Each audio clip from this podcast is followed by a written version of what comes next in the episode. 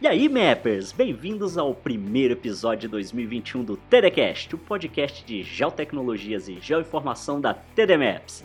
Quem fala aqui é o Thiago Duque e nessa nova temporada algumas boas novidades virão para deixar o TDCast ainda melhor e mais completo.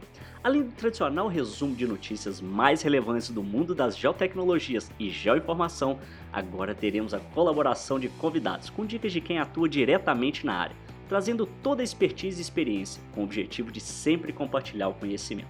E por falar em dicas, outra novidade é o TD Dicas. Ok, criatividade zero pro nome, né? Mas com certeza você já imagina do que se trata. O TD Dicas é um bloco do episódio que vai trazer dicas práticas para você poder aplicar em seus trabalhos de campo, mapeamento e até mesmo seu dia a dia. Serão dicas de apps, equipamentos, práticas de campo, dicas de softwares, passo a passo de função e mais um tanto de coisa. Vai por mim que a lista é grande. Bom, então chega de recados, apresentações e novidades e vamos notícias. Neste episódio, vamos falar de lançamentos de satélites, satélites que conseguem enxergar sem luz natural, drones feitos de abacaxi, novas regras para drones nos Estados Unidos e aplicativo de combate à Covid-19. Então, já se ajeita aí que está começando o TDCast!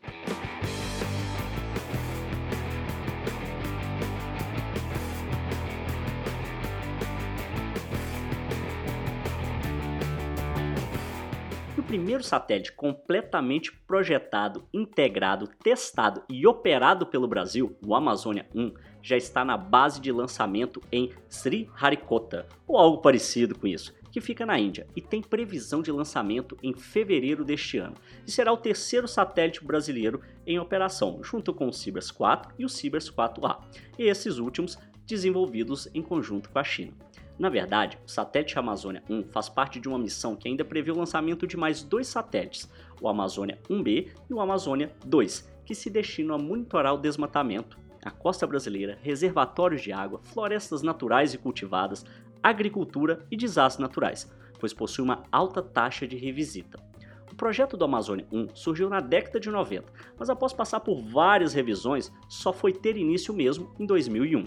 Os módulos satélites pesam 638 quilos ao todo e possuem 6 km de fio e 14 mil conexões elétricas. Seguirá uma órbita polar, que é Sol síncrona, e que irá gerar imagens do planeta a cada 5 dias, isso a uma altitude média de 752 km.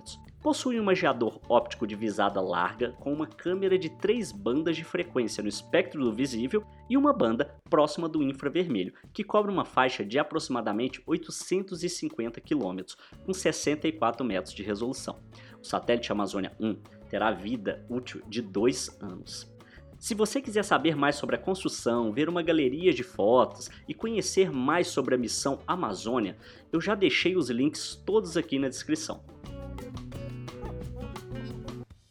E falando em vida útil dos satélites, que acabam gerando uma grande quantidade de lixo espacial quando são extintos, pesquisadores e especialistas espaciais da Universidade de Kyoto, no Japão, junto com a empresa Sumitomo Forestry, estão desenvolvendo satélites de madeira para tentar reduzir o lixo espacial. Testes com diversos tipos de madeiras têm sido feitos em ambientes extremos da Terra, o uso da madeira também poderia simplificar as estruturas do satélite, uma vez que elas conseguem transmitir ondas eletromagnéticas e até ondas geomagnéticas. Outra grande vantagem é que os satélites seriam totalmente consumidos ao reentrarem na atmosfera terrestre e não gerariam partículas de óxido de alumínio, por exemplo, que podem ficar flutuando na atmosfera por muitos anos, de acordo com um dos pesquisadores e também ex-astronauta japonês. Um dado levantado pelo Fórum Econômico Mundial é que atualmente existem cerca de 6 mil satélites circulando o planeta, sendo que cerca de 60% deles já estão extintos, ou seja, virou lixo espacial. E tudo caminha para termos bem mais desses equipamentos no espaço, uma vez que projetos como Starlink, Facebook e OneWeb que levarão constelações de milhares de satélites para acesso à internet a partir do espaço. E falando ainda de satélites, porém para finalidades de observação, uma empresa chamada Capella Space, com sede em São Francisco, nos Estados Unidos, lançou no final do ano passado o satélite Capella 2, que é equipado com câmeras de altíssima resolução, que conseguem gerar imagens com resoluções menores que 50 centímetros por pixel. Só que com um detalhe: imaginando em qualquer condição climática, inclusive no período noturno. Além do mais, a promessa da empresa é ter uma revisita dos satélites a cada uma hora. Isso quando a constelação prevista de 36 satélites estiver operando, claro. Além de diversos tamanhos de áreas que poderiam ser imagiados, como faixas indo desde 5 por 5 km até faixas mais alongadas, de 15 por 100 km. O satélite usa uma tecnologia conhecida como SAR, S-A-R, um acrônimo de Synthetic Aperture Radar, ou radar de abertura sintética. De fato, não é uma técnica nova, pois já é usada pela NASA desde a década de 70, porém foi muito bem aprimorada pela empresa. As finalidades apresentadas para o imageamento pela empresa são muitas, principalmente de cunho ambiental, para o monitoramento principalmente de desmatamento na Amazônia, por exemplo, pois os sinais emitidos pelo equipamento seriam capazes de atravessar nuvens e não dependeria da luz do sol e foi nesse ponto que alguns especialistas levantaram uma preocupação sobre vigilância e privacidade, pois com essa altíssima resolução, tempo curto de revisita e imagens independentes das condições climáticas ou iluminação, seria algo preocupante, ainda mais depois das imagens disponibilizadas pela empresa mostrarem cenas da região de Tóquio com prédios através de outros, como se fossem transparentes, o que suscitou a ideia do satélite conseguir enxergar através das paredes, Porém, as notícias não passaram de interpretações precipitadas, pois, conforme explica a própria empresa, o radar interpreta os objetos pela distância que eles estão do radar e não pela distância que eles estão do chão, o que geraria visivelmente uma distorção, que acabaria criando um efeito fantasma em áreas com muitas construções. Os links sobre o satélite de madeira e sobre o projeto da Capella Space você encontra na descrição. Inclusive tem o um vídeo mostrando o funcionamento do satélite e toda a constelação do Capella 2. Ainda nessa linha de materiais alternativos e até de reaproveitamento de resíduos para fabricação de equipamentos, pesquisadores da Malásia desenvolveram um drone feito a partir de abacaxi. Calma, eu vou explicar essa história direito. Não foi usado propriamente a fruta do abacaxi, e sim as folhas. Bom, mesmo assim, ainda continua estranho, né?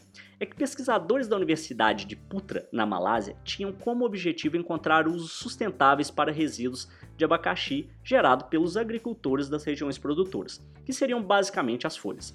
Então eles descobriram um novo material feito das fibras das folhas que teria uma relação resistência por peso superior à das fibras sintéticas, além de ser mais barato e mais leve. Esse material compõe basicamente o frame do drone, que é o esqueleto onde são montados os motores, as câmeras e demais sensores dos drones.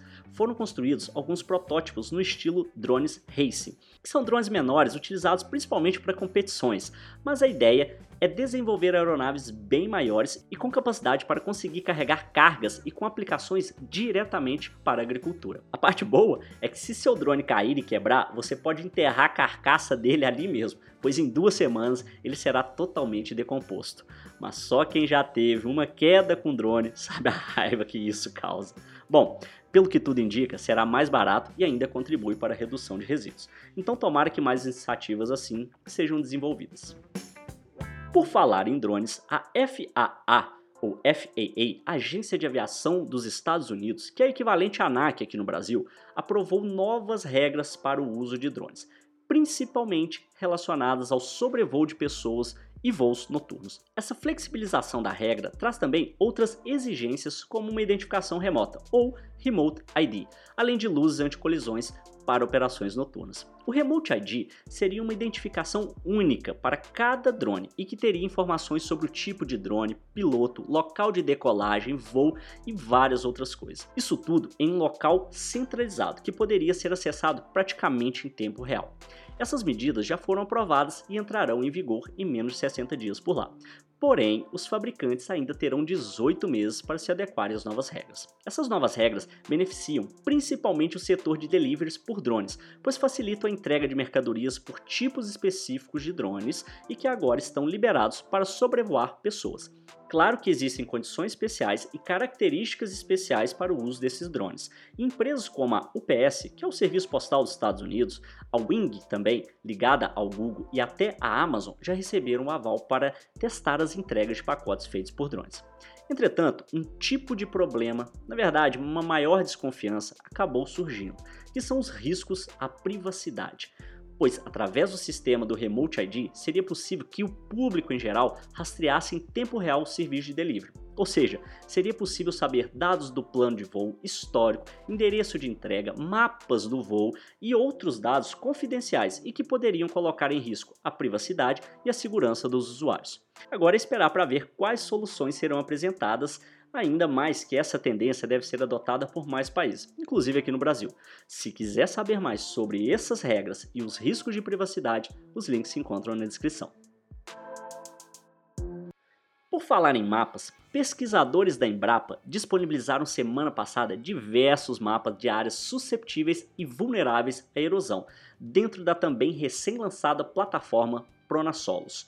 Os mapas são os produtos de um estudo inédito da Embrapa Solos, que mapeou área em todo o território brasileiro. Estes produtos são extremamente importantes, pois a caracterização da erosão hídrica dos solos possibilita avaliar os custos e benefícios das práticas utilizadas, principalmente pela agropecuária, e que causam muitos prejuízos nessa atividade e para a sociedade em geral. Os mapas de susceptibilidades dos solos à erosão hídrica definem a sensibilidade dos solos à erosão provocada pela água, devido ao tipo de relevo, condições climáticas e topografia, e foram classificadas em cinco classes: muito baixa, baixa, média, alta e muito alta. Já o mapa de vulnerabilidade representa o grau de vulnerabilidade dos solos aos processos erosivos, considerando o nível de exposição em função da cobertura vegetal natural ou do uso agropecuário, e é classificado também com as mesmas cinco classes do mapa de susceptibilidade, indo de muito baixo a muito alto.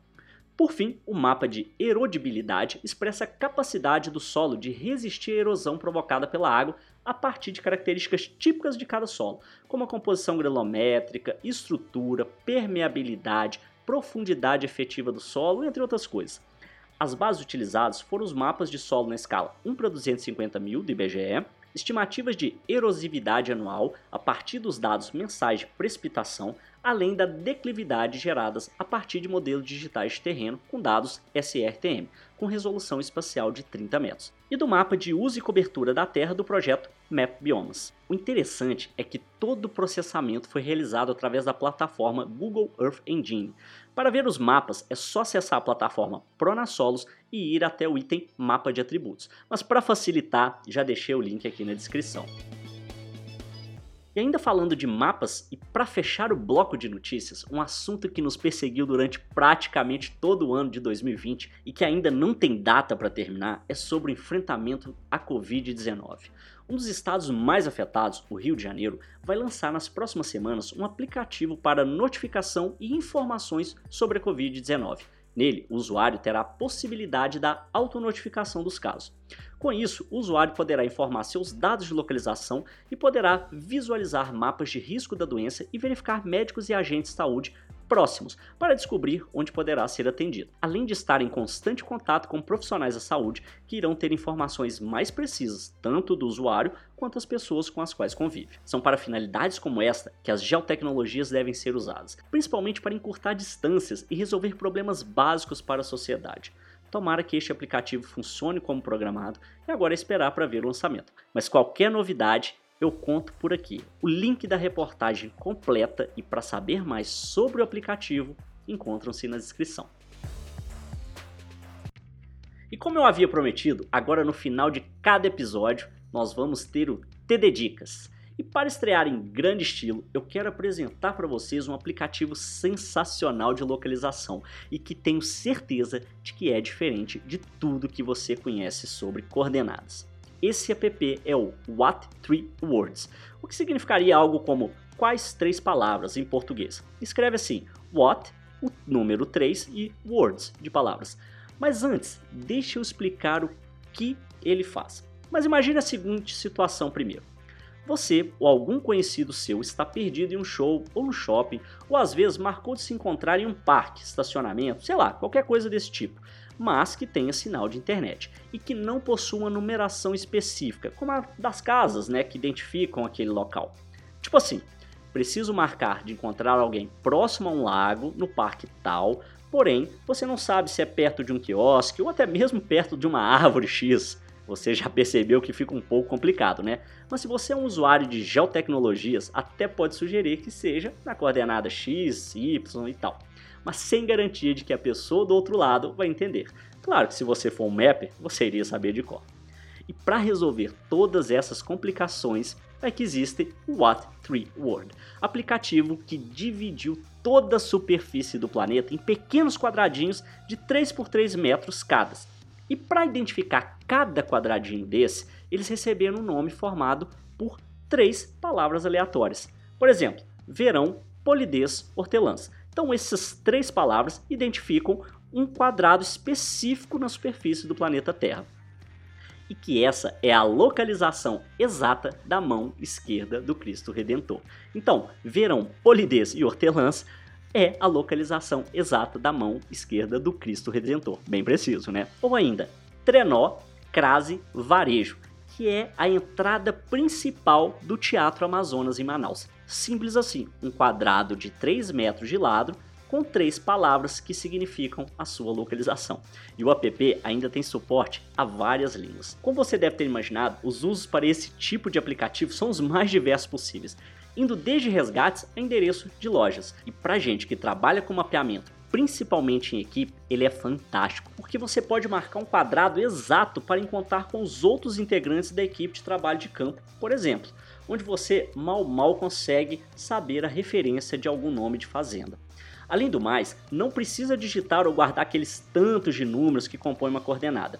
Realmente, essa ideia de dividir o planeta em quadrados de 3 por 3 metros e associá-los a três palavras aleatórias foi uma ideia simples e genial ao mesmo tempo. Eu vou deixar o link para o site e lá você vai poder baixar os aplicativos tanto para iOS quanto para Android e acessar também o mapa diretamente pelo navegador, onde mostram todos esses quadradinhos. E ainda deixo um desafio aqui para você será que você conseguiria me dizer o que tem nessa localização? Então, memoriza aí essas palavras que eu vou falar agora. Ó. Cais, baralhos, rebaixando. Então, ó, cais, baralhos com B e rebaixando. Tem que ser nessa sequência, hein? Repetindo. Cais, baralhos, rebaixando. Então, se você quiser saber a qual local eu estou me referindo, acesse o site What Three Words e digita essas palavras aí no buscador da aba Map. E se conseguir encontrar, me manda uma mensagem lá no Instagram para eu saber que você conseguiu e que com certeza, a partir de agora, você só vai marcar de encontrar alguém usando esse app. Bom, então é isso. Espero que tenham gostado desse primeiro episódio de 2021 e fica o convite para você me acompanhar nas redes sociais através do Instagram, do YouTube, do Facebook, com o nome Thiago Duque Maps. E também de participar da comunidade Thiago Duque de Mapeamento. É isso aí, até a próxima e bora mapear!